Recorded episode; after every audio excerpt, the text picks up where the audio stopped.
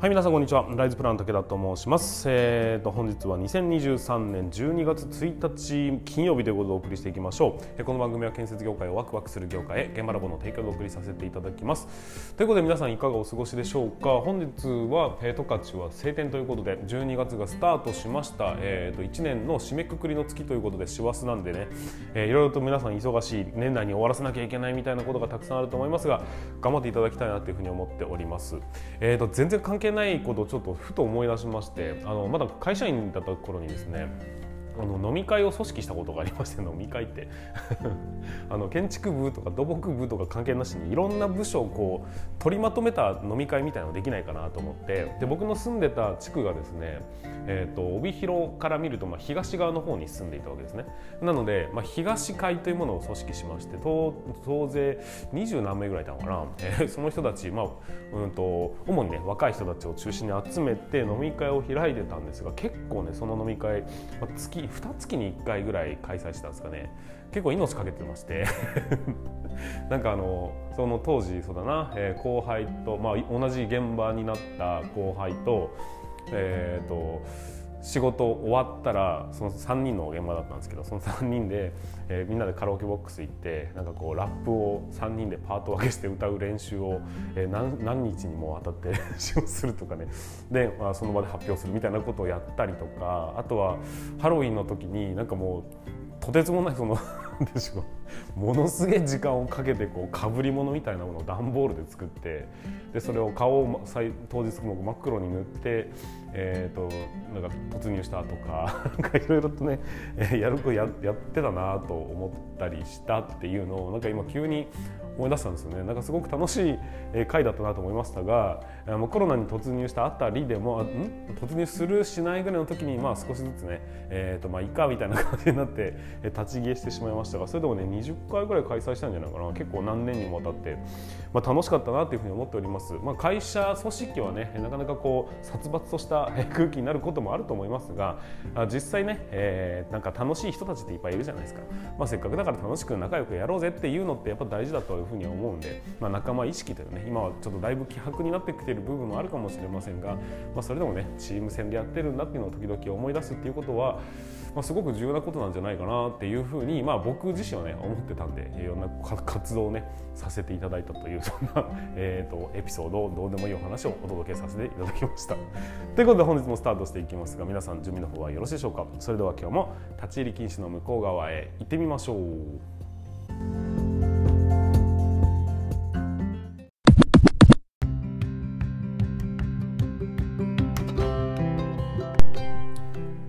はい、皆さんこんにちは。ライズブラン武田と申します、えー、建設業を持ち上げて楽しい仕事にするために YouTube チャンネル建設業を持ち上げる TV を運営したり、現場ロボというサイトでは若手の育成、働き方改革のサポートをしたりしております。ということで本日もスタートしていきますが、今日は何かと言いますと、北海道の施工の厳しさ。これについてですね現実をちょっと知っていただきたいというところでお話をさせていただきます、まあ、北海道といってもなかなか広いので、えーと、僕のいる、十勝県は結構ですね寒い地方で雪がそらそんなそんなに降らないようなそんな地方ではあるんですけども、まあ、それでもね、えーと、寒さが非常に厳しいとマイナス20度30度になるようなのがね、えー、結構普通にあるというような状況になっております。この施工はどれだけ大変なのかっていうことどういうエピソードがあるのか、まあ、あるある的な話ですけどね、えー、お話をさせていただきたいなというふうに思いますのでぜひね最後までご視聴いただいて北海道大変だなっていうところを僕らをねねぎらっていただきたいというふうに思っております。さあ進めていきましょう。まずはですね、まあ、マイナス20度30度になるよというようなこの、えーと、土地の中でですね、えー、なかなか大変な、えーと、施工を強いられることになるわけですが特に冬ですよね、えー、すげえ大変なんです。でまあ、えーと、皆さん馴染みがないかももしれませんが不施工期間っていう考え方がありまして冬のね、えー、とだな12月1月ぐらいから、えー、と2月3月ぐらいまでは工事をしてはいけませんというそういう期間が定められたりもする工事があったりね、えー、そういうのもあったりするぐらい、えーとまあ、北海道の冬っていうのはやっぱりきついんだよなっていうのを分かっていただきたいというふうに思います。またね、えーとまあ、大変なものの一つとして土が凍るっていう考え方があるんですよ。まあ本当に凍るんですけど。で地方によって凍結深度深さに土って書いて凍結深度っていうんですけどその土の深さどのぐらいの、うんと、土が凍るのかによって要はその地方は寒いのか寒くないのかっていうね、えー、判断ができたりするんですが北海道の中でもこの十勝につきましては、えーと、120センチぐらいは凍ってしまうとそういうような状況になっているというねそのぐらい大変な施工をしてるんだよっていうことをちょっと分かっていただきたいなというふうに思うんです。まあ、当然ね、えー、いろんな、えーとしがらみがあったり何が大変なんだっていうことなかなか寒くない地方の皆さんは分かりづらいと思いますので今回はですね、えーと、いくつかいくつか10項目ぐらいざーっとこんな話あるんですよっていうのを信じられないよねっていう風な感じで聞いていただければなっていう風に思っております。じゃあまずは順番にいきましょう、えー、一番最初のやつですが 一番最初ですがまずはですね、えー、先ほども言いました掘削の時に冬季に冬にね、えー、こう、うんと掘削をするとその土凍ってますということで、えー、普通にこうバックホーでガバッと土を掘るイメージありますよね、えーと、全然そんなことないです。真冬にもしも掘れと1月2月に掘削をしなさいというような工事に当たってしまった場合どうなるのかというとまずはですねあのコンクリートを壊すブレーカーってありますよね。カンカンカンカンって建物を壊していくやつです。あれあれを、えーと、土に向けてやってカンカンカンカンって土を壊してゴロンゴロンの岩を、えーと、ダンプに詰め込んで掘削スタートと。でも掘削っていうんですかね解体スタートという感じです。当然ですが掘り終わった後、えー、と1日放置するとそのせっかく掘削した部分が凍ってしまいますんで、えその中にねこう断熱材を敷き詰めたりだとか凍らないなんか液体みたいなのを撒いたりだとかしながら、えー、と次の日に凍ってないように必死で施工しているというようなそんなね状況になってますという話です。はいそして次冬場のコンクリートは、えーと、とてつもないですっていうことで、えー、まあそうですね。冬場にコンクリートを脱雪するっていうことはあまりしちゃいしない方がいいよということなんですがでもねやっぱり工事によってはそういう施工もあるわけです。その後どうなるかというと加工です、ね、建物というかね基礎だったり、まあ、コンクリートだったりその上上階のね、えー、躯体コンクリートだったりした場合はちゃんとそこをですねかっちりとこう足場にシートを貼ったりだとかして囲うんです。ただ当然囲っただけじゃ凍っちゃいますよね、えー、だからそこにですね各所に、えーと、ヒーターみたいなものをねジェットヒーターみたいなものをザーッと設置していき、えー、その中を、えーと、所定の温度になるように、えー、仕向けるわけですがその時ですね大体そうだな人現場人、えー、期間で挫折をすると、まあ、1万リットルから 2, 2万3万リットルぐらいの灯油を灯油をね消費してしまうというぐらいガンガンに火を焚き続けると。で当然夜通しになるのでその中で、ね、万兵として、まあ、火が消えたらまずいですから、えーと、警備員さんを入れてみたり、まあ、昔はですね僕らが泊まり込みで、えーとそうね、なんか火の番をしていたということもあったりするんですけども、まあ、今はね、えーと、少しは楽になりましたがそれでも、えー、とてつもなく環境負荷がかかっているというような状況になっておりますというところです。はいそして次コーキングが凍るっていうわかりますかね？コーキングってねあのいろんな種類があるんですけども、えーと、その季節に応じて S とか W とかっていろいろあるんですよ。そのその中でも要はねウィンター用 W 用の、えーとそのコーキングっていうものは凍りづらいんです。凍りづらいというか、まあ、低い気温でもちゃんと硬化しますよっていうふうに作られてるんですがそれでもですねやっぱり北海道の気温では基本的にはコーキングが固まらないんです、うん、正確に言うと凍るんでカチカチにはなるんですけども雪解けというかね暖かくなってくるとドロドロになって硬化しないというような状況になるので基本的に真冬にこう そのコーキングを打つということは許されてないということなんです。で同じく塗装も凍ります、えー、吹き付け塗装なんてもう絶対ダメですよね。ですけど。もう完全にカッチコチに凍ってしまってですね、えーと、その時はなんとなくくっついて見えるんですただ、えーと、足場を落として次の次の年の春ですね、え、バリバリに剥がれていくというような状態になっていくので、基本的にはものすごいその囲って暖を入れて本気であったかくしてから中は春外は真冬みたいな状態にしながら塗装をしなければいけないというね、えそういう状況にもなってくるって話なんです。でまだまだいきますよ、えーと、職人さん内装の職人さんはほぼ全員がジェットヒーターをマイジェットヒーターを持っているっていう、まあ、こんなね小さいタイプのジェットヒーターっていうのがあったりするんですけどそういうのをねこう「おはようございます」って入って持ってきてで現場でね灯油を備え付けておくんですそれを各自で入れてでそれをね、えーと、ジェットヒーターを焚きながら、えー、自分でね仕事をするっていうのは、まあ、普通に見る、光景ですよね。と特に、えーと、と水物を扱う例えば床屋さんとかあとはクロス屋さんとか。そういうねのり関係を扱う人は特にね、えーと、たくさん自分で持ってきて、えー、作業することもありますよ、まあ、現場でも温めたりはするんですけどもやっぱピンポイントで温めないと、えー、缶が凍ってますからね。のりが凍るとまずいよ。ということで、えー、温めながら作業しているというような状況でございます。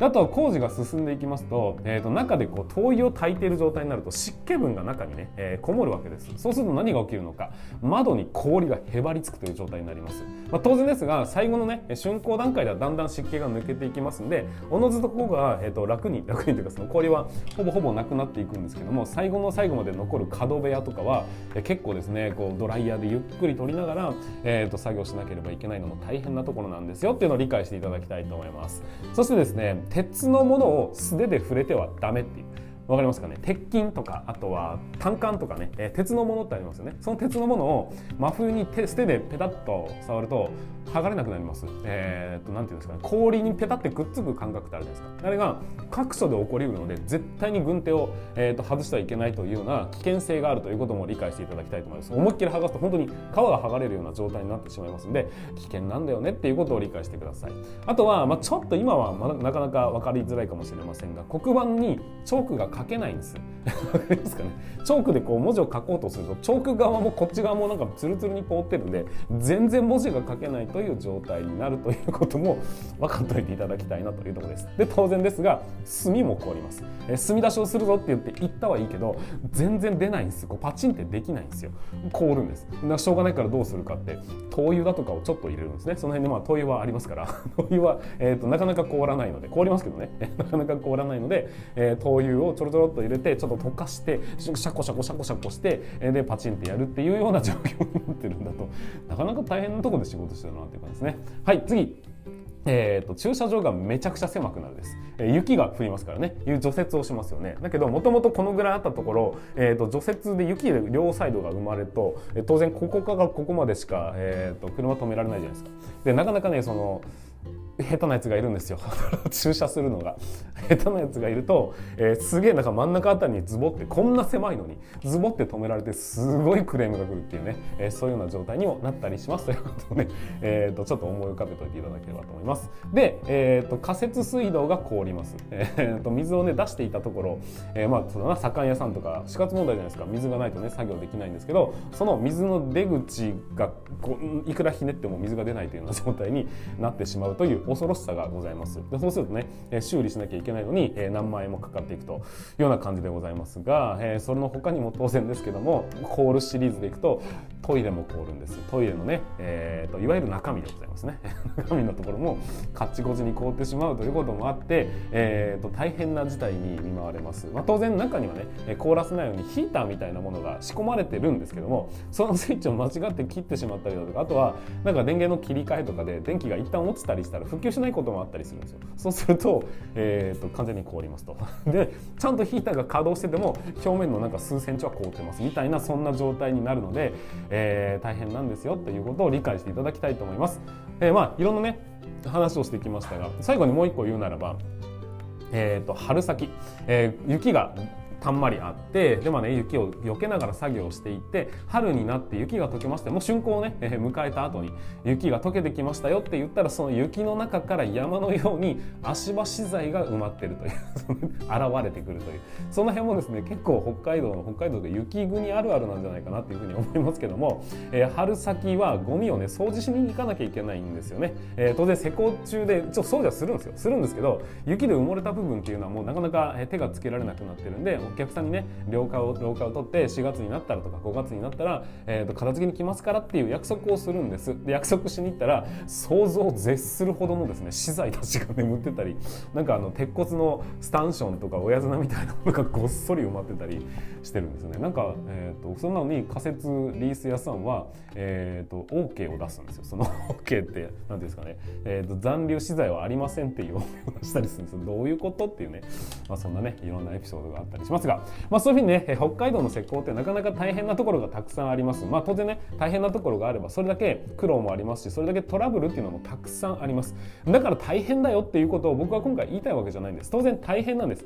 大変なんですがどうでしょうか？皆さんこういうトラブルみたいなね若干ふふって笑ってしまうようなこういうエピソードを、えー、トラブルと捉えてもう二度とやりたくないという人ももしかしたらいるのかもしれませんが僕はですねちょっとそれ逆なんですよね。それトラブルがあるからこそこれって思い出話みたいになっていくんですよ。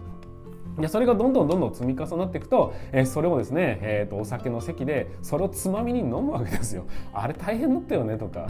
そういう話をしながらね、えー、まあ、そのやってる時はやっぱ大変なんですけども終わってみると、まあ、喉元過ぎればっていうもので、えー、終わってみれば楽しかったよねっていうふうに思うのも、まあえ、現場監督のいいところであり悪いところかなと思ったりしますがそれね、え大変な経験をしながら、まあ、北海道の人たち施工しておりますので、えー、ぜひねその辺のことをですね頭に入れ頭にですね入れたから何ってことはありませんが、えーと、北海道の施工大変なんだなって思ってくれれば今回はそれで OK だと思いますのでありがとうございます。